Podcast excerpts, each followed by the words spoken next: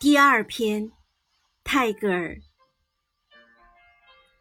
Oh, troupe of little vagrants of the world, leave your footprints in my words. 世界上的一对小小的漂流者呀，请留下你们的足迹，在我的文字里。